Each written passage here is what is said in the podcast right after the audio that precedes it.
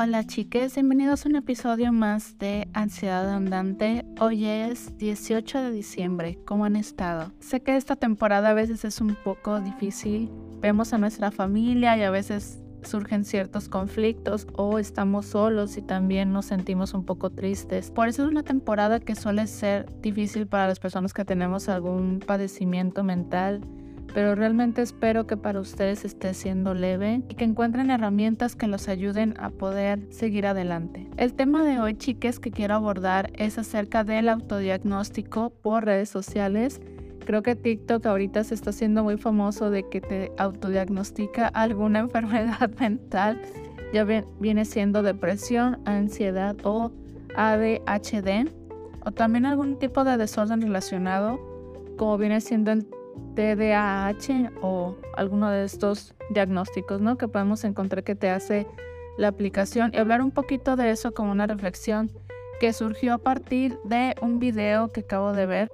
El video lo pueden encontrar con el nombre de Why ADHD Diagnoses Have Exploded in the United States. En este, en este video habla de eh, toda la problemática que se ha dado con este trastorno en especial con el HDLC y por qué mucha gente básicamente va al psiquiatra diciéndoles que vieron ese video y vieron que hay cosas que se relacionan mucho con ellos y que necesitan un diagnóstico.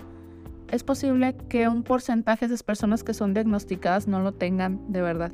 Entonces, eh, en ese video habla acerca justamente de la problemática que se genera porque ya no hay medicinas para las personas que realmente sí lo tienen y necesitan esas medicinas. O el hecho de que también, como mucha gente está autodiagnosticando, se saturan eh, los servicios psiquiátricos y psicológicos y es más difícil conseguir una cita. Y básicamente todo eso por un diagnóstico en TikTok. Escucharon, incluso se menciona TikTok como uno de los principales eh, medios por los cuales la gente está autodiagnosticando, ¿no? Y es porque yo creo que nosotros creemos mucho en el algoritmo, porque finalmente ese algoritmo se está alimentando de tu forma de pensar, te está alimentando de las cosas que tú crees.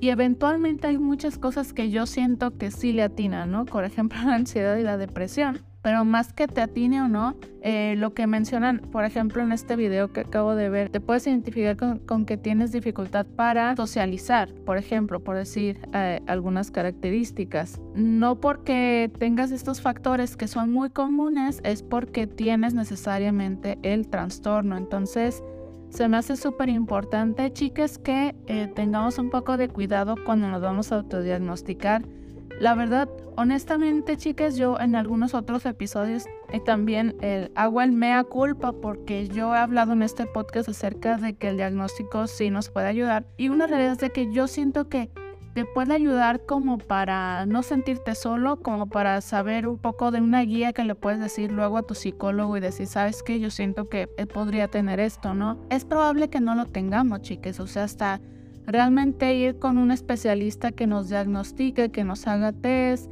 Eh, se hacen una serie de, evaluaciones, de hecho, a nivel eh, psicológico para realmente determinar si tenemos eso o no. Ahora, también hay otra situación que también mencionan en el video, y es que gracias a que las enfermedades mentales, o sea, se está normalizando el hablar de enfermedades mentales, eh, al normalizarse se va a hablar más de ciertos tipos de trastornos y te puedes llegar a identificar. Y no es tan loco de que mucha gente actualmente sí lo tenga por la sociedad en la que vivimos, que está llena de presión, ansiedad que nos rodea de que tenemos que llegar a fin de mes o tenemos que lograr cierta cosa o tenemos que ayudar a alguien, no sé. Entonces, todas esas ansiedades que se juntan, claro que nos pueden generar un trastorno mental. O sea, no es como que está separado, sino que esa realidad también eh, existe. Eh, yo realmente tengo este podcast de salud mental, chicas. Yo no soy una especialista y realmente ustedes tienen algún problema que sientan ustedes que ya no pueden con eso, que les cuesta mucho trabajo salir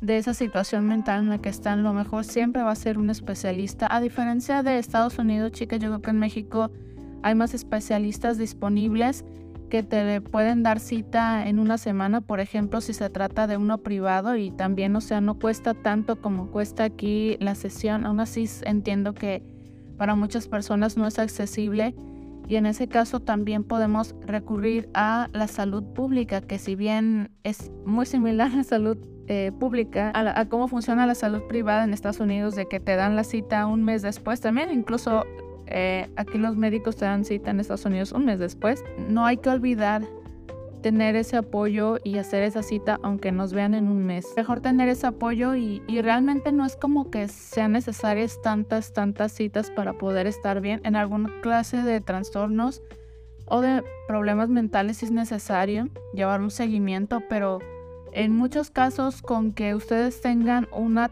terapia un mes o algo así y aprendan ciertas herramientas para cuando se están deprimiendo, sintiendo muy mal y reconozcan esos patrones y puedan hacer y puedan recurrir a esas herramientas que el psicólogo ya les enseñó para sentirse mejor, entonces yo creo que es como pueden ustedes obtener una mejoría a largo plazo. Entonces, es importante, siento yo, ver especialistas, no hay que diagnosticarnos y quedarnos ahí nada más.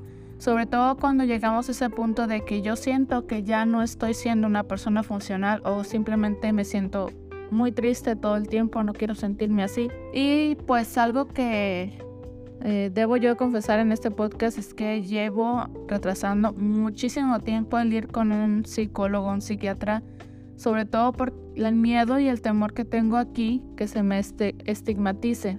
Pero uno de mis propósitos de año nuevo, que vamos a empezar con los propósitos, sí va a ser eso, va a ser buscar atención que sé que no va a ser a lo mejor lo mejor aquí, honestamente, en cuestión de salud mental, pero pues a ver qué tal, qué tal me va. Yo les animo a lo mismo, chicas, uno siempre se pone esas trabas mentales pero si tenemos esa posibilidad, sobre todo, es buena idea recurrir a eso y no nos quedemos con un diagnóstico en una red social. Hay algo que se me olvidó mencionar acerca de este tema, chicas, es que en el video se menciona de que justamente se dispararon tanto las ventas de estos farmacéuticos para tratar ciertos padecimientos mentales que los, las empresas farmacéuticas, o sea, vieron aumentadas sus ventas, pero triplicado o, a veces cuatro veces. Bueno, chicas, eh, creo que esto va a ser el final del episodio. Realmente no quería hacerlo así como muy largo. Probablemente haga un contenido en TikTok también sobre esto porque justamente es algo que está pasando en TikTok, ¿no? Entonces hay algo que me gustaría mencionar del episodio anterior. Le di muchas vueltas en mi cabeza y volví a escucharlo varias veces. Y algo que no me gustó en la edición que hice creo que no queda muy claro qué, es lo que me molestó tanto de la persona de recursos humanos que me entrevistó como para que yo haya considerado que fue humillante, ¿no? La cuestión, chicas, es de que él cuando me entrevistó sí me hizo las preguntas de rutina que te hacen en cualquier entrevista de recursos humanos, pero yo sentí de inmediato esas ganas como de ahondar más en mi perfil, hasta un punto donde yo pensé, esta pregunta que me está haciendo nunca me la había hecho alguien de RH y está yendo demasiado personal. Por ejemplo, creo que me preguntó algo de lo que yo me sentí orgullosa o algo así. Yo dije, bueno, es que de donde vengo, yo siento que el haber llegado hasta aquí, haber logrado lo que yo he logrado es, es importante, o sea, es algo de lo que yo estoy orgullosa. Pero él me pidió que fuera más allá de esa historia, pues o sea, que y conté de mis papás que fallecieron y conté todavía más allá de eso y más allá, pero no es como que yo lo haya contado por querer liberarme de eso o que lo haya usado como de terapeuta a mi entrevistador, sino de que él me hacía preguntas como para ahondar cada vez más y más. A lo mejor esa es una técnica US Research para poder averiguar más sobre un perfil de una persona, no lo sé, probablemente, probablemente fue algo psicológico que él quiso hacer conmigo no fue por una mala manera que él tuvo esa actitud. El punto de chica es que fue tan, tan incisivo con las preguntas tan personales y me caga no recordar ahorita justamente un ejemplo de eso, pero o sea, son preguntas que no me habían hecho antes. Normalmente muchos RH cuando yo les digo que no tengo a mis papás, eh, dicen, ah, lo siento, y yo digo, no, no importa, pasó hace varios años y ellos cambian normalmente de, de pregunta para no irse ese tema personal, ¿no? En cambio, yo sentí como que él quiso saber un poco más, pero bueno, eso es lo que quería eh, mencionar. También mencionar que no quiero que se interprete como de que yo pensaba que yo era mejor candidato que la persona que me recomendó que sí lo obtuvo, porque nada que ver, de hecho la persona que me recomendó es una persona que yo aprecio mucho eh, y que pues leo en Twitter constantemente y que me ha apoyado en otras ocasiones. Él sí es una persona muy empática, entonces yo no creo realmente que yo hubiera sido mejor que él.